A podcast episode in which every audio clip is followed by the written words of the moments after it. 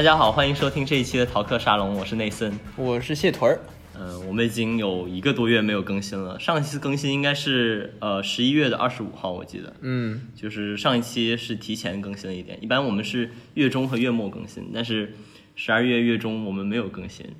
有一个巨大的原因就是我们迎来了期末考试。唉，这个期末考试终于考完了。没错。就是我们学校就是什么情况呢？就是我们学校期中考完之后，其实期末就很紧迫了，就是你从期末期中到期末之间，你几乎就只有一口气可以喘息。对，然后你就马上要开始准备期末考试，然后期末期间真的是大家都想，就是比如说期中没有考好，大家都想咸鱼翻身，所以就 就根本就没有办法腾出时间来干，就是播客啊，去筹划一期播客什么的。所以，哎，我们就想着还是学习要紧，所以就嗯，就上一期就停更了一期，然后现在终于。所有事情都考完了，成绩也该出的都出了，呃，这学期表现还可以啊、然后我们就来来录播课。然后今天我们的播客就，既然是从没有录播课到恢复到录播课，我觉得我们可以聊聊一些比较比较轻松的话题。嗯嗯，所以这这一期我们会嗯、呃就聊聊我们最近的生活，然后总结一下这过去一年我们嗯的一些经历吧。嗯，所以嗯、我想先聊一下这个考试啊，嗯这个学期艰苦卓绝。我是一个神经科学专业的学生，然后呢，我们神经科学专业有一门就是你得必修的课，叫分子和神呃分子和细胞神经科学。然后这门课真的就是太变态了，就是我我其实我到期末的时候，其他几科我就觉得还好，就是还挺轻松的。然后这一科就属于它一科加起来的知识量，就相当于其他三三门的知识量。天哪，然后他，然后就在这种情况下，那个老师讲的就很一般，就什么一个情况呢？就是就是那门课，它它是融合了关于生物、关于化学和关于物理的大学物理的这些知识，然后你要运用这些知识去理解呃细胞和分子层面的神经之间的沟通是怎么发生的。然后那个老师他非常神奇，他就从来不备课，他就每一节课呢，他就他就拿他前半学期他就拿着另外一个教授做好的课件，就是应该是纽约那边的教授做好的课件，就直接在那讲。然后后半学期呢，他就属于是一个缝合怪，他就把好几好几个教授不知道哪里来的那个课件全部总合在一起，然后就直接在课本里找截图，然后放进去，然后然后你就感觉他上课的时候就在现场在那里回忆我去年这个课教的时候我讲了什么。最后期末考试的时候，他非常变态，他就是前两题，第一题是一道填空题，就是上课他从来不讲，就是什么东西在什么地方，什么什么神经递质会在哪个地方释放，他他就一嘴带过，然后让你自己去看。然后我们之前的考试也都没有考过这个内容，然后期末上来一道题，就是问你什么东西是在哪里释放的，那个地方叫什么，我怎么知道叫什么，对吧？就非常无语。然后考完出来，我就觉得，因为我们是考试之前就会给老师这学期的表现打分，嗯就有个 evaluation，我们就可以给他打分，然后我就给他打了超级差，very bad，然后就所有几乎都勾了差吧，然后、嗯，对啊，然后就觉得他是不是看到了那个东西才给我们出的卷子？为什么这么好像心理变态要报复我们一样的？但最后结果是好的，不过我依然不能不能这个否认他是一个坏老师的这个现实。嗯，对，嗯他其实就是一个，我不知道他学术怎么样啊，但是他至少教书他都不会。我觉得他就是那种，就是他应该是学术上是有实力的，但是教书实在是太不认真了，就态度太差了。没关系，他应该在我们学校待不久。因为我之前也和一个我们学校的，呃，教老师教课嘛，对教老师教课的嗯这么一个人，他是以前在我们学校做这个的。嗯然后那天我跟他聊，然后他就说，其实现在很多老师，嗯他都没有意识到他自己是老师。对，因为你想想，其实我们做这个科研线的话，我们本身我们一路读上去，比如说读研、读博，嗯然后读完博之后，在博后做一个工作，其实你就要去教课了。嗯然后呃是没有课程会训练你去如何教别人的，就是你在学习的过程中你要自己去领悟。那可可能有些老师他就一直没有 get 到真正应该去怎么样去教学生，学生会比较容易理解。嗯，对，就比如说你这样的人，就是对做老师没有兴趣我觉得我对做老师没有兴趣，但是我觉得把事情讲明白是一个很基本的事情，嗯对吧？就是你 无论是对学生还是对朋友，我觉得你要尝试去解释明白的东西，你不能说把别人的 PPT 抄了，然后一遍都不看就拿出来讲，就这样就，我觉得我作为学生是感觉非常愤怒的，就是我来上你的课，而且我没有别的选择，因为我这学期没有办法去纽约，嗯我就只能来上你上的这门课，而你你又不好好讲，那其实会影响到我我自己这个对于这个专业的理解，对吧？因为神经科学这个虽然分子和细胞可能跟我自己的方向关系不是特别大，但是它是很重要的一个很基本的一环，所以我觉得是有点吃亏的。嗯嗯嗯，我这学期也上了一门叫做 Software Engineering，或者说叫做软件工程。软件工程对，嗯这门课也是，嗯，跟你说的半斤八两吧。它很多时候它就是在念 PPT，然后我整个学期上下来，我感觉我什么都没有学到。然后他最后期末考出的，就是我们考前在准备准备期末考的时候，我们怎么做的呢？我们就是把所有的 PPT 都打印了下来。所以啊，就哎，不过你们至少能用 PPT 复习，我们那边就是他的 PPT 是你没有办法，就是哎呦，顺，就是你的他的 PPT 是之间是没有逻辑的，所以你没有办法跟着他的 PPT 走。对我没说完呢，那个 PPT 它糟糕就糟糕在了，你回头去看它，你根本不知道他在说什么。唉，就比如说，呃，一个很简单的例子啊，就是这门课我，就我先抛开它内容上的离谱，嗯来来先抛开这一点，它 PPT 上有一个讲的是。你一个软件工程的小组，你要怎么去分配任务？你要就是你要用你要什么样的小组适合什么样的开发模式嘛？嗯，然后它里面配了图，它上面写的是这个小组的这个大小，然后它底下配的图是，呃，一堆男的和一堆女的，呃，然后还配了就是这个小组的这个开发模式，它是更动态的呢，还是更加的静态的？嗯然后配了张图是一个人在看山，还有一个人在冲浪。这不是动态静态吗？静态动态吗？但是就你看的时候就很迷惑啊，你不知道他说的说的动态是什么他至少他至少放了一张插图，尝试帮助你去理解。哎呦，我们那个就直接就是老师经常到了那一页，然后他说嗯这个不用讲，就摁两下就摁过去了，你知道吗？啊那为什么你上课之前不把它在在你的 PPT 里删掉呢？对吧？嗯，你在干嘛？你为什么不把它删掉？你既然都不讲了，你把它删掉行不行？然后嗯我们之后复习的时候，我们就必须看那个录像，嗯，否则你就不知道，就是因为有些页数你就不知道他讲了还是没讲，他可能就压根儿就不讲也不考，但他就放在他 PPT 里面，然后你就特别抓狂，然后你看他录像你也看不明白他到底讲什么，就是嗯嗯，讲话讲的很不明白。那你这个比我的更糟糕。但是我的考试也挺奇葩的，就是我们那个题考试题目里面有一题问你，就是它前面让你设计一个嗯软件开发的策略，就是你要怎么去组织你的小组，你有哪些能够让你这个过程提速的一些策略。嗯然后最后一个问题是先问你，你觉得你这个策略有效吗？我写的策略啊，那我还能写无效？我写相当有效的，最有效的，the best in among us。就我觉得很离谱啊！你就问这个无效的问题，考试里面呢，就很夸张啊！我觉得，反正我这节课上起来体验就很差。唉希望我们下学期不要遇到这样的课了。哎，还有你，就是最近搬家了。我昨天去，我昨天去谢屯家看了一下，谢屯搬到了一个新的地方，从那个花电费，电费，你原本电费是多少钱？八毛一度，对，从八毛一度回归到三毛一度了，对，进入正常生活了。哎，呦讲讲你搬家的事情呗。嗯，那这个这个是我们第一期的 recap，啊、回顾第一期。哎我这个和和我们的呃，完了要什么宝？啊，潮宝呀，哦，和我们的潮宝聊完之后，我又潮宝哭了。嗯，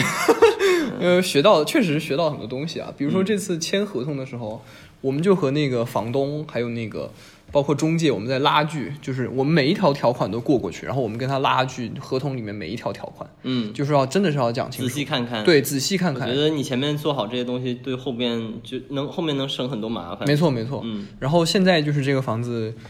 整体来说，我觉得还挺满意的。嗯然后这几天就是我从原来住的那个地方，呃，搬家具，就是也不是搬家，就是搬我的东西过去嘛，嗯，搬家嘛，然后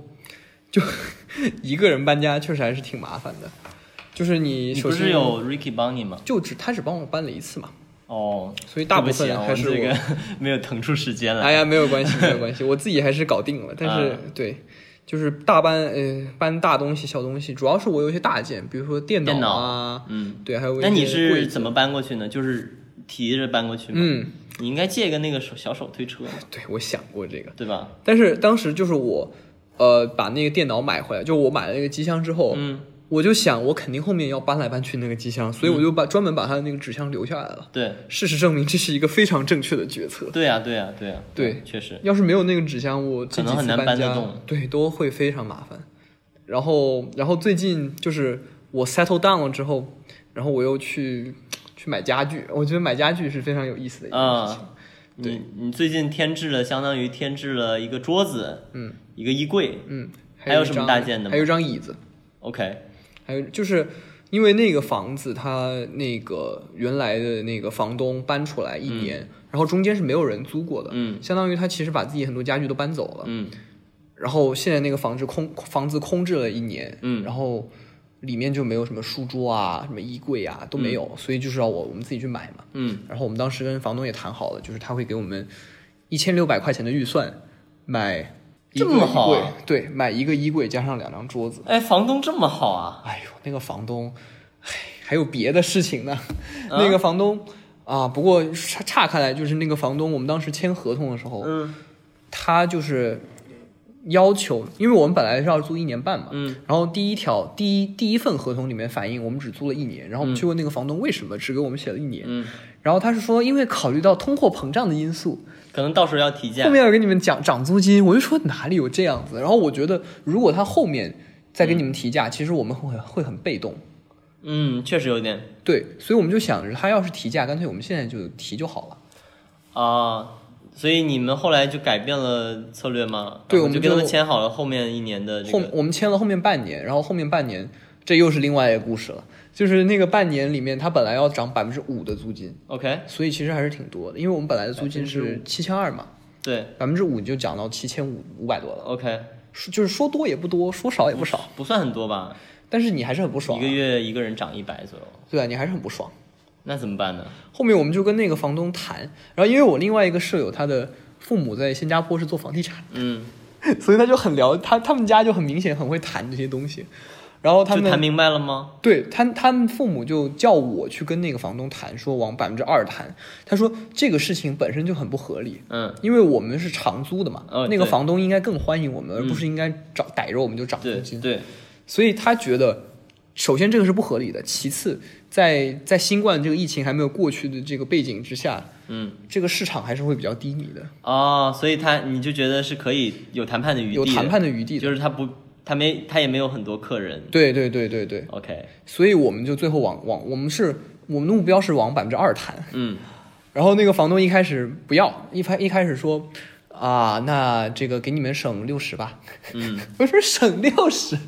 逗小孩儿呢。嗯。然后后面谈谈谈谈谈，那个房东我估计是他是不耐烦了，嗯。他就是没耐心了，然后他就说啊百分之二吧，百分之二吧，百分之二是多少？百？分之二就相当于涨了一百多。所以一个人一个月多付五十，那相当少了。对啊，就我觉得是可以接受的，虽然是他爸妈说还可以再谈，但是我已经没必要了，没必要了。我我觉得没没必要花时间在这上面谈这些东西了。对嗯，对，然后然后反正我我以为你搬家是一件很快乐的经历，怎么还有这些事情哎呦，我 final 关键是我在谈这些的时候，我刚好在考 final，、啊？我当时抽了整整两天出来，就跟这些房东啊、中介啊周旋。然后我发现，在成人社会里面，成人社会嗨呀这种词都出来了，哎呀，这不是思想性吗？哎，继续继续。但是这真的，我发现，在跟这些至少年龄比我们大很多的人打交道的时候，你的学生身份是你的一个软肋，是个软肋，对，是这真的是你的致命弱点。怎么说呢？就只要人家发现你是学生，人家就我把你往死里宰嗯、你怎么被宰了呢啊！这个是我前一套房子的事情了。？OK，不过就是我们当时在跟我们前一个房东聊的时候，嗯我们的态度就非常的软，，OK，比如说我们会用很多的敬语，您，对您，比如说您，然后我们还会非常的客气。嗯，但是事实证明，这样的客气是不必要的。确实，你们是其实你们是相对平等的这个租户和租客的关系，没有必要那么客气的对待他，你就是按合同。大家就是对啊，就是按照合同来讲话就好了。对，然后真的就是，即使对方知道你是学生了，你也不能不能您那么客气，就是你得你得要硬气一点，你得要你得要说好，我觉得这个条款就是不合理，所以我就要改掉它。嗯你不可能觉得你不可以觉得嗯 OK 吧，无所谓了。所以你们怎么被欺负了？就是原来那个房东他在那个条款他在合同里面写了，嗯，我们搬出去的时候，他期待我们要深度清洁这个房子。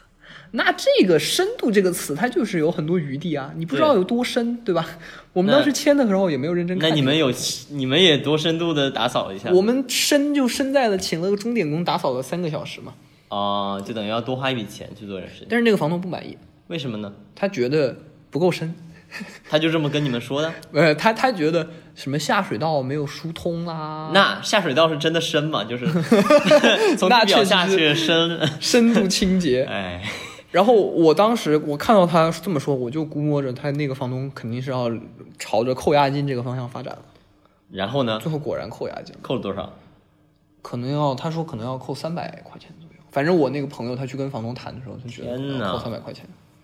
就是为什么合同里会出现这样的条款，也确实是，对，就是你没有办法，这种是没有办法，你双方达到一个统一的意见的。那我觉得深，你觉得不深，对吧？哎 说点开心的。哎，然后我们搬到那个新的房子了之后呢，呃因为我们没有衣柜还有桌子嘛，嗯，所以我圣诞节那天晚上我就拉着我好几个朋友一起去宜家买添置家具，嗯嗯，然后又又说回我们第一期那个了，嗯。就是添置家具的时候，你就会感觉 你真的是在为自己打造很有幸福感，我觉对，得很有幸幸福。感，就是买家具这个幸福感太强烈了，没错没错，真的很上瘾。对。而且其实不在于说哦，我要买很贵的家具，嗯。就是你在多非常多的东西里面挑选出一个这个最合适，对啊对啊，很舒服，很开心。对，然后我最后在宜家就是我买了一个那个白色的衣柜，嗯那个也不贵嘛。然后我们毕竟还有房东那个 budget，呃，对对对，还有预算，所嗯以就是相当于我们自己其实不用花钱，呃，衣柜和桌子、椅子都不用花钱的。我们就刚好卡着预算。然后那个房东应该不会听我们这期节目，你给你室友，你给你室友买了那个桌面吗？还没有买，但是但是还有一笔可以买桌面，是这样子的，我就是我就是算的非常的准。嗯那个衣柜呢要七百九十九块钱，嗯我的那个桌子呢是三百九十九块钱，嗯是现还剩下三百九十九块钱，，OK，所以就是我刚刚好把一千六花的刚刚好，每一分恰到好处。啊，这确实挺开心的。快要跨年了，我们跨年的时候打算就是去谢屯儿家，大家一起做做饭，然后嗯，对，然后跨年那那的时候可能会天气会变特别冷，就打算在他家窝着，嗯，对，应该还挺好的。对，哎呀，这也是一年年末了，就是 悠闲的时间开始了。终于可以休息一下了，真不容易。今年是真的挺不容易的，对吧？但我觉得，我觉得我我我那天还跟别人说，我说如果要给今年找一个我的关键词的话，如果是我的话，就会是播客。嗯，对，就是今年就真正的从听播客到开始录播客，而且今年听的播客的量也非常的大。哦，对啊，我光在小宇宙小宇宙这个 A P P 上，我听播客的时间就到了四百个小时。然后我平常也会用那个网易云音乐听，呃，集合网、黑水公园和和大内密谈嗯，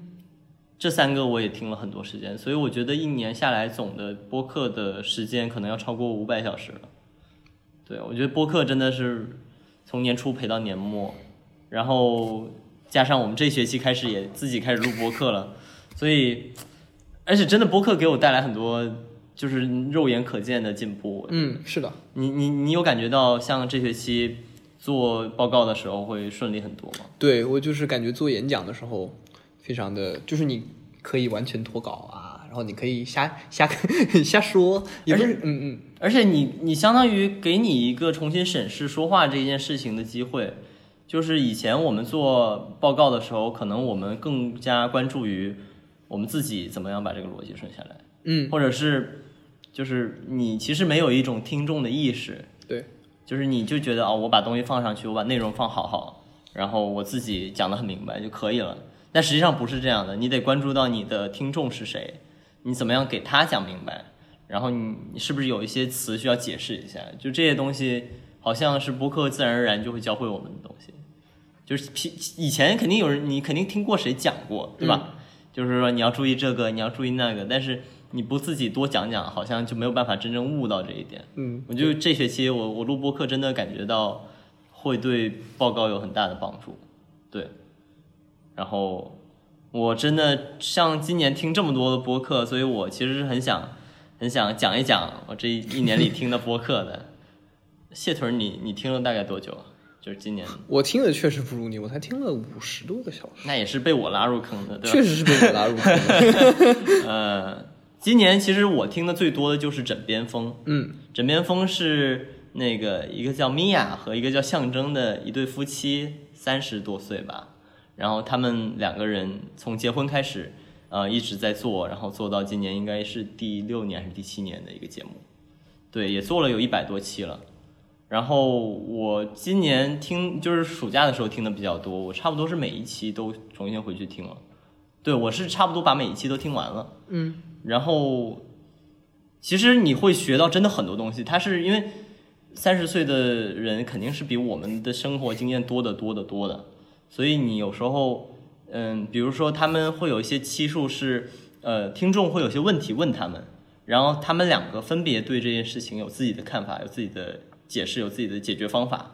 然后你在听到那些问题的时候，你的脑子里也在想，那我会去怎么思考这个问题？如果这个问题落到我这儿，我怎么解决？然后你就会把你自己解决的那个方案跟接下来米娅跟象征说的那个方案进行一个对比，看看啊是不是呃他们这个生活经验多一点，他们的处理方式是不是会比我们更恰当一点？我觉得就是在这种思考过程中，我真的学到特别多。然后包括他们对于就是亲密关系中，比如说两个人吵架了，应该去怎么处理这些事情，它不是那种很油腻的，就是你知道有一些节目它是就是要把一些废话再重新讲一遍。我觉得播客这个这个媒介最最厉害或者最好的地方就是，你不不想在这个地方听到废话了，你不想在这个地方听到老生常谈了，你应该听到一些稍微有一些不一样的，稍微有些新的，然后可能有些呃离经叛道的一些想法。我我觉得这些东西是枕边风会带给我的思考，就是它不是那种就是啊两个人要好好沟通，就这种。那谁都知道这些大道理，对吧？但是如何去应对一些非常具体的情况，然后包括其实呃，米娅和象征两个人，你能看看到一个呃女性视角和看到一个男性视角，在这个社会的塑造下，对同样一个问题会有什么样的看法？就这些方面也会带带给你很多思考。我觉得枕边风确实对我很大帮助。你是不是也听了几期枕枕边风我听了好多枕边风啊小宇宙上枕边风是我今年听的最多的播客。？OK，就是我觉得枕边风真的带给我很多在关于亲密关系上的思考。嗯嗯，就是回到你刚才说的那个问题，嗯如果你要用一个词来总结今年，嗯总结今年，那我觉得我可能是勇敢，嗯或者说更多的去发现自己和倾听自己的声音。嗯。因为在我过去的一段关系里面，嗯。我觉得我很多时候都是把自己的一些想法和我的感受隐藏起来了，嗯。就我没有真正去尊重我自己的嗯。想法，我更多的会迁就另一半他是怎么想的，嗯。然后我会根据他的想法来做出改变。嗯，但是这么多改变下来，你很容易你就你就感觉不到你自己在哪里，嗯你就不知道你自己是谁了。嗯你好像只是对方的一个镜像，就是他对方的完美的男友的一个这镜像。个好像跟那个荣格什么的那个，哎，阿尼玛和阿尼啊什么努斯啊，哎，anyway，就是他就是说你会想象出想象出一个一个完美的异性投影，然后你就尝试再变成对方的那个嗯，完美的投影，然后你觉得播客是有帮助到？嗯，他让我去，至少他让我勇敢的去承认我的嗯很多感受，因为我过去我，呃呃，我过去很不愿意去承认自己的一些胆小、嗯害怕、呃害羞、尴尬，我很很不愿意承认这些。嗯，但是我自从听了播客之后，嗯，听了很多，因为他们会好像大家很就是这些主播们都愿意在播客里去面对自己薄弱的地方。对，对我觉得这个真的很很难得，就是能够这么真诚的讲出自己的缺点、弱点，呃讲出自己的不安，是很难得的一件事情。对，对就是他们很勇敢。对，而且你想想，其实真的你你你在日常的生活中，特别是我们二十岁，然后我们还没有进入到职场里面，我们只是在学校里上课，其实我们很难接触到一些三十多岁的人去袒露他的心声，去讲讲他的成长中有什么呃可以获取的经验的这些东西。我们可能只能跟我们的父辈、跟我们的妈妈去请教，但是他们已经毕竟又不是那一代，就是可能他们是。他们现在已经临近五十岁了，所以他们的想法可能是那样子的。我们现在相当于多了一层去看到新的一层的机会，就是他们愿意给你讲他们是怎么生活的，然后他们是怎么去面对生活中那些嗯，可能暂时没有办法处理好的事情的。就这个对于我们来说还是很大帮助的。对，关键是他们确实年龄上比我们大那么多，嗯，然后心智上确实也比我们会成熟很多。对然后他们很多的解决的方法也好，他们的心态也好，嗯跟我们很多情况下是完全不一样的。嗯所以确实是打开了一扇新的窗户，对于我来嗯说。嗯，对。然后呃，枕边风是一个，然后我还想讲讲集合网。呃，集合网我上一期也讲过，上一期集合网是一个很神奇的电台，它是一个很早很早就开始办的电台。然后其实我玩带我玩游戏玩的不是特别多，这些游戏的量，它它你知道集合网就是每一期会讲大量大量的游戏，然后什么游戏它都讲。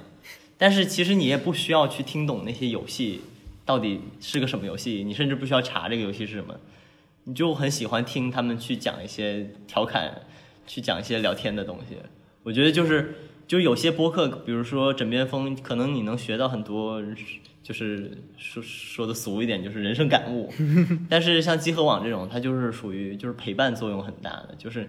你总是想听几个就是可能像哥们儿一样的人嗯在那里说话。然后他们说的可能也没有特别的对你有多大信息上的帮助，但是你就觉得就是听人聊天的那种快感就来了。除此之外，就是呃，除了集合网这个博客，还有一个就是跟它仿佛是对照的一个叫 Fit for Life Fit Girl Weekly Chat 的一个博客，它是两个女生，是两个三十多岁的女生，北京的女生，然后她们聊。嗯，聊的就是什么健身啊、减肥呀、嗯、美妆啊，就这一类的，聊聊就是就是聊天。就是它它其实跟集合网很像，它是属于聊的就是可能比较偏向女生的话题，但是也听得很舒服。有时候我就就其实会很羡慕，就是北京人那种很会聊天、很能侃的那种状态，你明白吗？就是好像他们什么都就把能把一切话题聊得特别有意思。哎。我就觉得听这些播客就是属于就会会得到很多安慰吧，就是平常有点累的时候，你就听播客，比如说呃想睡觉了，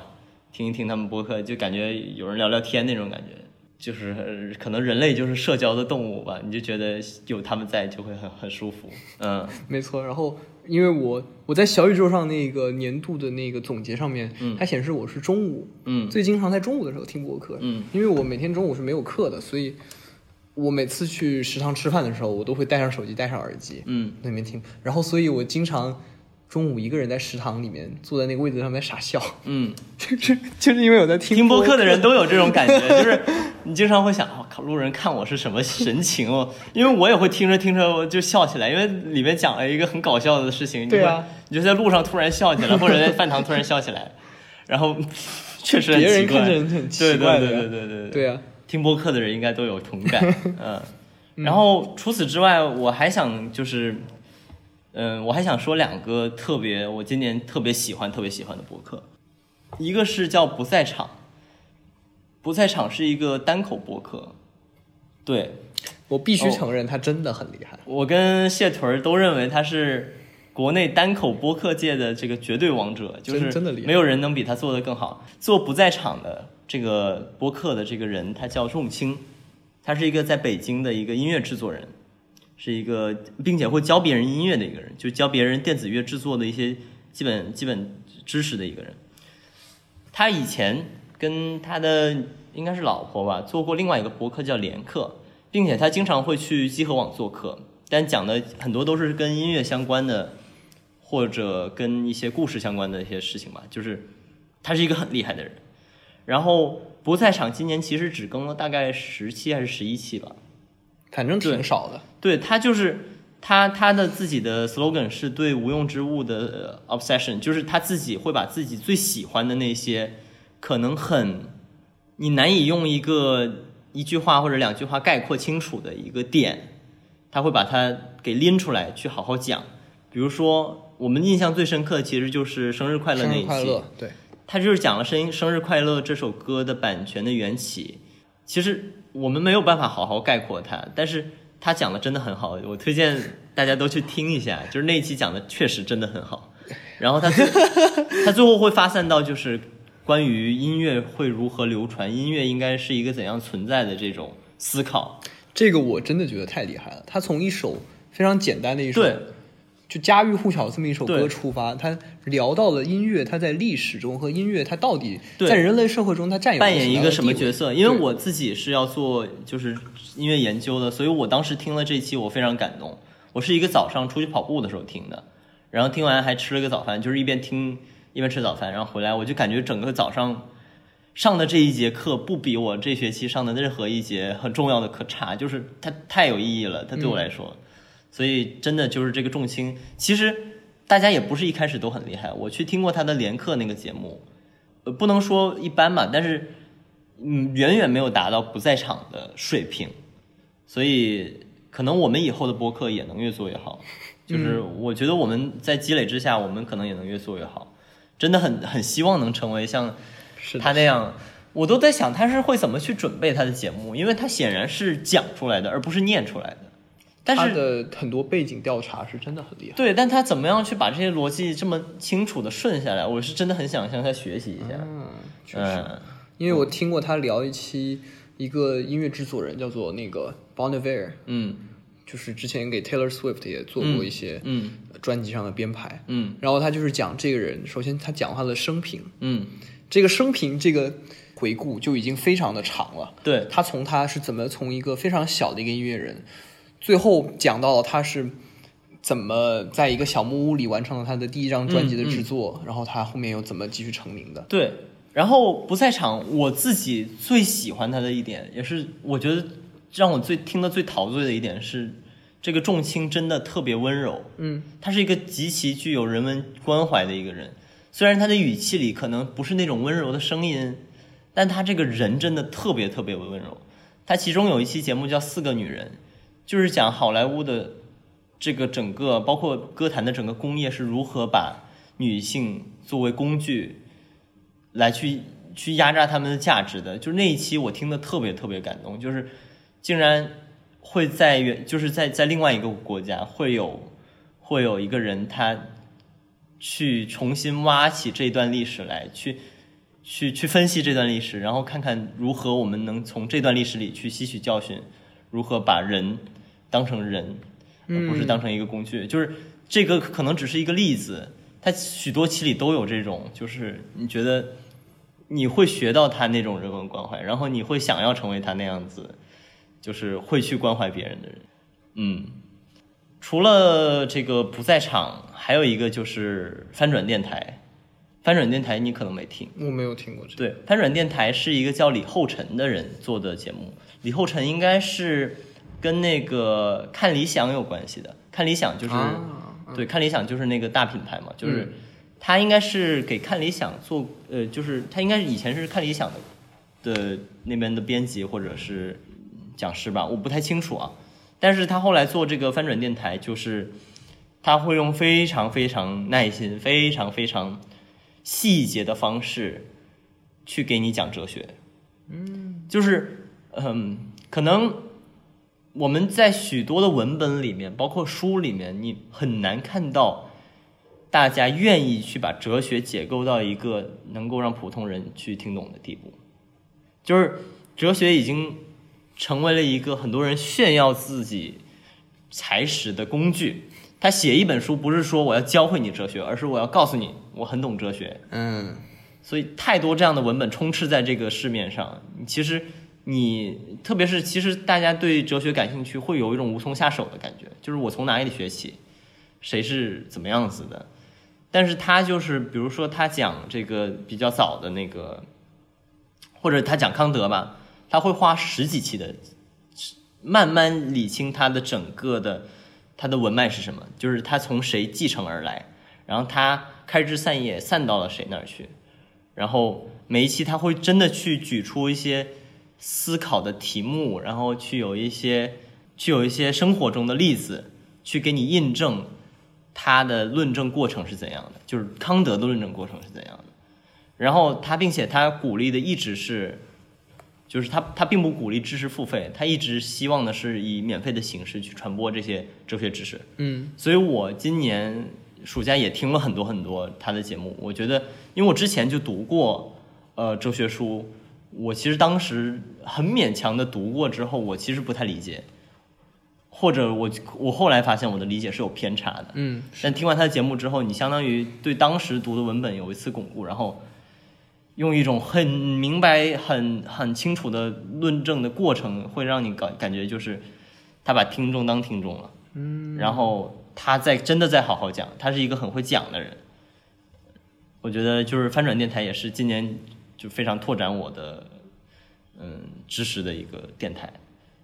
这这就是确实这些电台在今年下来都帮助很大，当然也有很多别的，比如说互左互右，嗯，比如说随机波动，但是可能可能对我来说，就是我真正能记住这些节目，然后能记住一些细节的，就是我刚才说到的这几个博客，就确实是，也也是你你如果没有这些博客，我也不会开始做博客，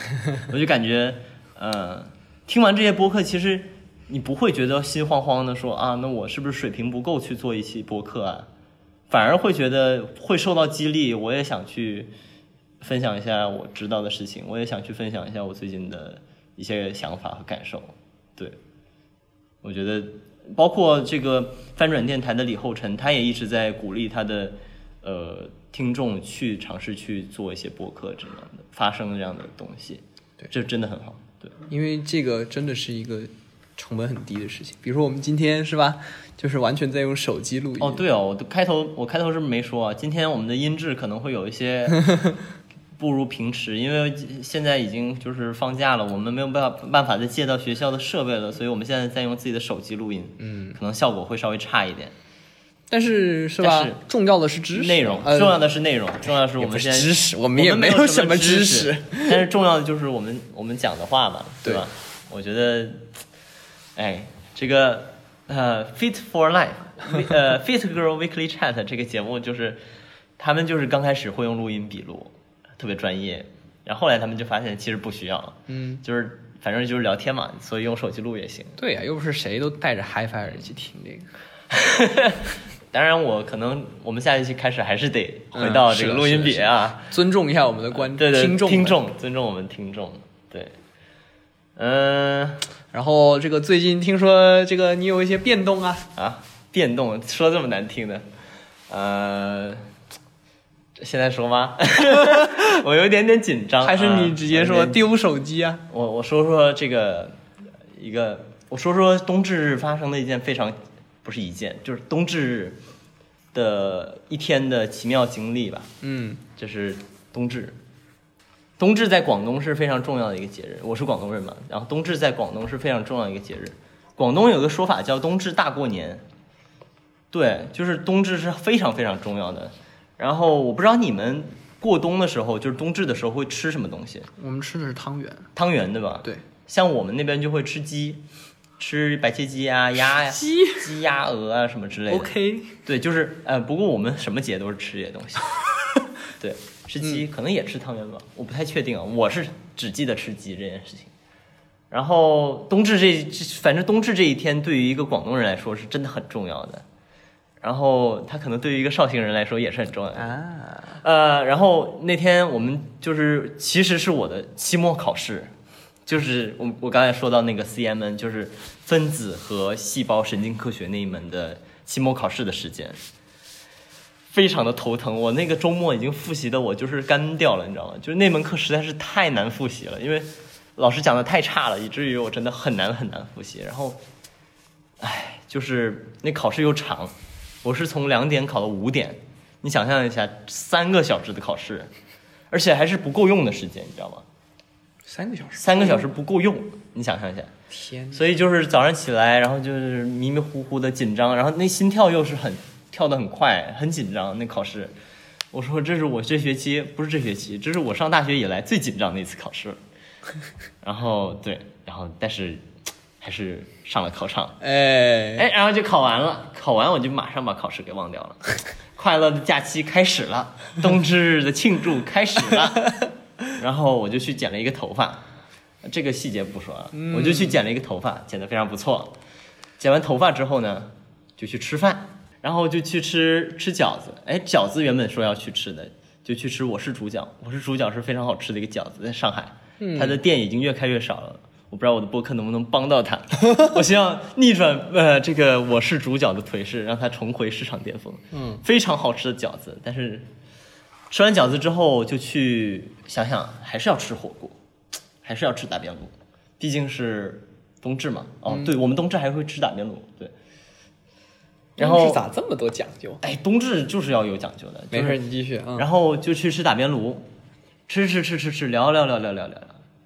然后觉得哎今晚真棒，考完试了还吃这么好吃的火锅嘛，吃完九点多可以出去散散步，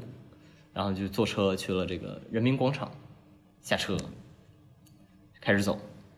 就一路都是非常的舒服啊，就是天气也不算冷，然后这个可见度也非常高，感觉非常舒适。然后直到我们走到了南京西路，其实已经南从人人广到南京西路已经是走了一站地嘛。然后走到南京西路，就是南京西路有一个太古里呀、还是太古汇呀、呃，一个商场呃，就是那个就是那个呃星巴克那个全球旗舰店那个位置、哦，的外面，太古里我不知道我。不太清楚。然后就是它那个地方的布置非常漂亮，就是有非常非常亮的灯光，然后但是没有什么人，你知道吗？就没有什么人，那个地方没有人。我不知道为什么，就是大家冬至日是都在家里窝着还是怎样，没有人。然后我们走到那儿，然后就突然想到了，就是不知道有没你有没有听过一个叫猫村的故事，猫之村的故事。猫之村是呃那个村上春树在《一 Q 八四》里面写到的一个故事，就是说一个年轻人特别喜欢到处游荡，到处旅游，然后呢，他就是他旅游的方式就是他乘着地铁，哦不是不乘地铁，我乘地铁，他乘着火车，然后到一个觉得自己喜欢的地方，他就会下车，然后这个男年轻人就在就在其中一个他觉得还不错的地方下车了，觉得很有兴趣，然后下车之后，他发现这个小村啊是一个很荒芜的村庄，站台也没有人，然后村庄里也没有人。然后他就他就在那个村庄里到处闲逛，结果夜幕就降临了，然后他就发现那个村庄好像很不对劲，那村庄里的没有人，你知道吗？嗯，只有猫，就是像废墟一样的村庄里只有猫，但那些猫又打扮成人的样子在四处游荡，然后他就吓很害怕呀，因为谁见过猫像人一样打扮然后到处走啊？就是他就很害怕，他躲在了一个钟塔的上面，然后躲起来了。然后他就不敢下去，他怕被那猫什么弄嘛，对吧？然后他到第二天，他下去看，哎，白天猫又消失了，就猫只会在夜晚出没。然后他就觉得很有意思，他就每天在那个村庄里逛悠，然后晚上在那个灯塔里躲起来。但是猫在几天之后，它就发现这个人的气味越来越浓了，嗯，就是猫感受到人的气味，然后猫就派出一支搜查小队去搜查人的踪迹。结果这支搜查小队就快要登上那个钟楼去找到这个人的时候，就在他面前，这个人已经害怕的要死掉了，就太怕了，就是像妖怪一样的猫。结果那猫就看不到他了，就没有任何一只猫看到他。就猫在他面前，但是猫完全没有看到他，他在猫面前就是不存在的。然后他觉得很奇妙，他就越想越怕，然后他就就当晚他就赶紧去离开，然后早上就到那个呃铁轨站台旁边，结果他就发现没有任何一辆车停下，就他等了一天，没有任何一辆车停下，就所有车都是穿穿过这个站台就穿过去了，就没有没有人管他，然后他就相当于就是困在了这个地方，这是一个相当诡异的故事嘛。嗯，然后当晚其实我们走过那个南京西路的地方的时候，我就想到这个故事，我就觉得没有人，就带着这种有点诡异的情绪吧，我们就接着往前走，就走到那个呃静安嘉里中心。我静安嘉里中心今年那个圣诞树特别的奇怪，特别的不好看。首先，它不是一棵树，它是一个塔，你知道吗？就是很多方块摞摞起来的一个一个高塔，人家想走 Minecraft 风，很奇怪，就是很不好看。然后，而且我们去到的时候是一棵红色的巨树，就是红色的巨塔。天哪！关键是没有人，你知道吗？就这个地方没有人，然后我们就绕着那个那个塔绕走了一圈，没有走了一圈，我们走到就是它的后侧，那是一个像圣诞集市一样的地方，就是准备给过两天圣诞的。但是特别诡异的是，没有一个人，然后有一张小桌子立在那儿，然后仔细看，就上面就有有蛋糕，就吃了一半被切开一点点，然后叉子还上面在上面留着，叉子上还沾着一些蛋糕蛋糕渣，然后旁边就有一杯气泡水，然后那个气泡水就还在啵啵啵的那种冒着那个气泡，然后我一下我就吓到了，我们两个都吓到了，我就感觉好恐怖啊，怎么这样子？然后就是，然后我们再往外一走，就看那个月亮特别的低，你知道吗？那个月亮就在那个半空悬悬挂着，就特别恐怖。然后 我们就想着，都快到静安寺了，赶紧去静安寺附近待着。嗯，静安寺应该比较安全，然后我们就走走走走走走走走往静安寺走，结果走到静安寺旁边，静安寺旁边又有一个塔，又是那种小方块做成的塔，你知道吗？就是那种长成跟个圣诞树差不多，但是是一个小方块摞成的一个塔。嗯，我插一句啊，嗯听众朋友们，这个内森现在不是在讲这个古建筑鉴赏，他在讲的是他丢手机的经历，大家啊牢记他在讲他丢手机的经历。我讲冬至奇遇，好吧。然后那个塔下面就有照片，你知道吗？就是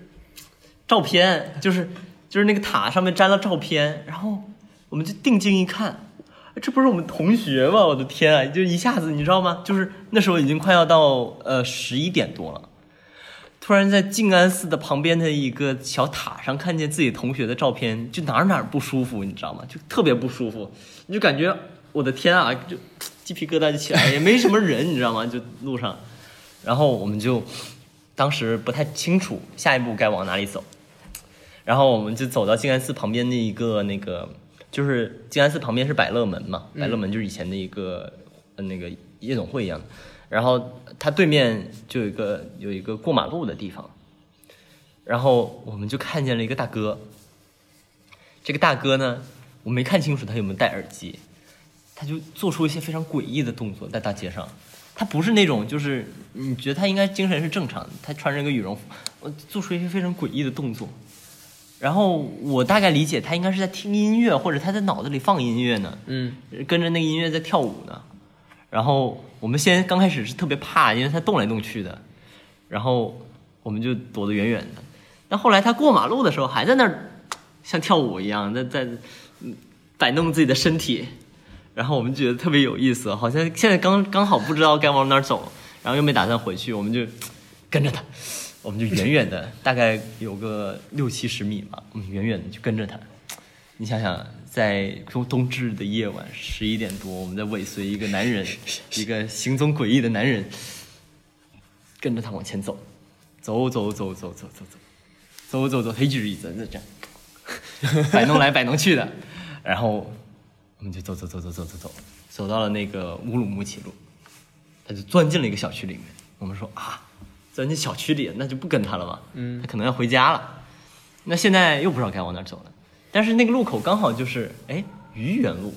那就去愚园路吧。愚园路很好啊，愚园路很漂亮，我们就上了愚园路。这时候，这个故事的最诡异、最华彩的部分就要来了。哎呦，上了愚园路，右手边是世溪中学。哎，这世溪中学真漂亮，这晚上的世溪中学像一个，就你就很羡慕嘛，自己的中学怎么没有这么漂亮？可能就是有有比它大，但是没有它那么有文化精致嗯啊，有这种古这种古代建筑的，呃，也不是古代，就是那种西洋建筑的感觉。然后我们就突然走过了这个世袭中学之后，就突然发现道路的左侧，哎，有一个橱窗正亮着灯，好像很漂亮的样子。我们就走进去过去看一下，是一个西装定制西装的一个橱窗，就是你能看见他那针线活呀，然后有一个做了一半的西装，然后他那个桌面上有一些他的工具啊，然后就是整个房间里的细节特别特别的多，而且是就是晚上嘛，就是他那个灯光透出来是特别温暖漂亮的一个。我们还说，如果就是这个制作这个西装的人一定在这儿工作很快乐很舒服，外面就是世纪中学，然后就很漂亮嘛。然后这个时候已经是大概是十一点半左右，我们就打算再往前走一走。我们稍微从那儿往前走了大概，呃，就是我们在那那个地方过了一个马路之后，走了大概三十米到五十米，就是觉得时间有点晚嘛，就拿出手机来看看时间嘛。然后那个同学也拿出来看看时间嘛，结果那个同学就拿不出了，手机丢了。哎，刚才还在，刚才还在，因为因为他拿拿手机拍了一张那个橱窗的照片，你知道吗？就是很近呢、然后就赶赶紧开始找呗，就到处找，到处找，到处找，就是在那个地方找，找了三四分钟还没找到，我就觉得不太妥，我就问你电话号码多少，我打给你电话，然后我就打过去，第一次打过去就是滴滴滴，然后正在通话中，我就就一下就感觉可可可能会不太好，然后然后马上掐掉，然后再打第二次，第二次就已经关机了。嗯。然后我就我就觉得情况不好，然后我就马上就跟他报警了。然后你就想象一下，这个是冬至冬至夜的接接近尾声的地方，然后我们在愚园路，关键是没有跟人没有人跟着我们，也没有人，就是那个地方人人和车都特别少，然后没我就不知道他怎么丢的，然后打打电话给警察，然后然后警察就来了，然后警察问你是报报偷还是报丢，然后我们报偷，然后就稀里糊涂的我们就坐着警车回了派出所，然后就立案，然后就我们就半夜在那里等，等啊等等啊等等那个警察看录像，就跟那个警察说，刚好就是可能就是我们丢手机的那个位置，就没有录像，嗯，没有录像，你知道吗？就这太恐怖了，我靠！然后就没有办法了，就只能就是先回去了嘛，就是已经很晚了，已经快要一点了，然后我们就打的回去了。就冬至夜就在一个非常非常非常就就这个冬至夜就后后段就是非常的奇鬼鬼怪，你知道吗？就是因为 EQ 八四里面就会讲到那个猫村的故事，我就觉得好像就滑入了一个一个就是一个平行宇宙一样的感觉。那个月亮又低哦，所以过几天接下来几天，我每天晚上都会注意一下月亮的位置，就感觉那天是专门有一个月亮来欺骗我们。对，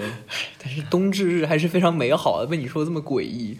呃，但是诡异中还是美好的，对吧？啊。是跟喜欢的女生去，哎。呃出去玩儿，呃，呃对对对对，我们高中有一个，我们高中的年段长，他当时就说，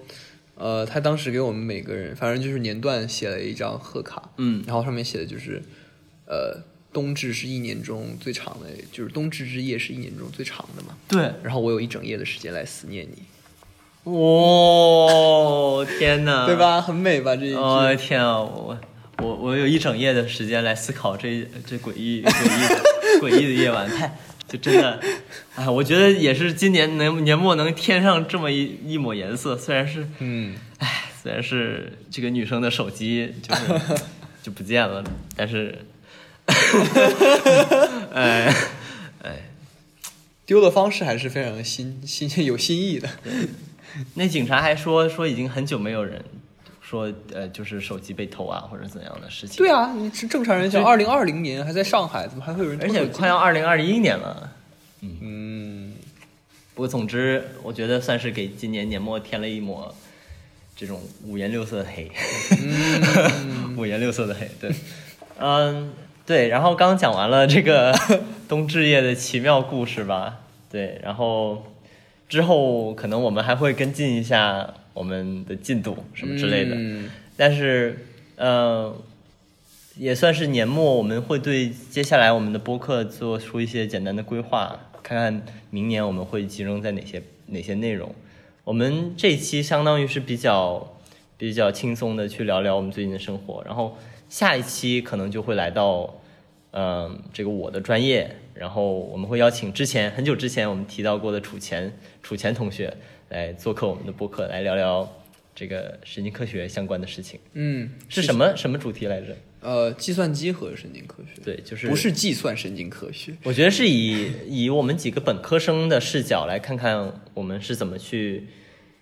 就是我们平常学到的知识是可以如何去把这两个领域联系起来的。嗯，对其实我很期待这一期对，。我也很期待。我相信我们会聊的是相对比较快乐的，对，对，不会是那种很严肃的节目。那肯定不会。对，然后接下来我们会各自回到各自的城市，我会去到珠海，然后呃谢屯儿回这个这个厦门。嗯，那么我们接下来计划就是我在珠海的时候会各自找我们的朋友录一期节目，就是我我我们各自在家找朋友录一期节目，然后开学之后我们再再录新的节目。对对，接下来的播客计划应该就是这样子的。我觉得我们我们的习惯是我们不会给这个未来好多期去规划这个这个题目，所以还是充满变化和充满这个不确定的。说白了就是每期要开始之前才决定，那也不至于吧，没有这么严重。没有那么严重。我觉得我们是有一个想法的，只是具体的要聊的内容实，这个落地还是要花一点时间。对对对，嗯，我觉得很好。这个有了播客，明年也非常的可期 啊。对，好，那这一期基本就是这样到这样了。我我今天最后想放一首，就是呃，在那个不在场那个播客里面介绍过的一个音乐，叫《Take on Me》，是应该是一个挪威的乐队吧？对，应该是个挪威的乐队，一个很早很早的曲子了。对，好，谢谢大家。谢谢大家。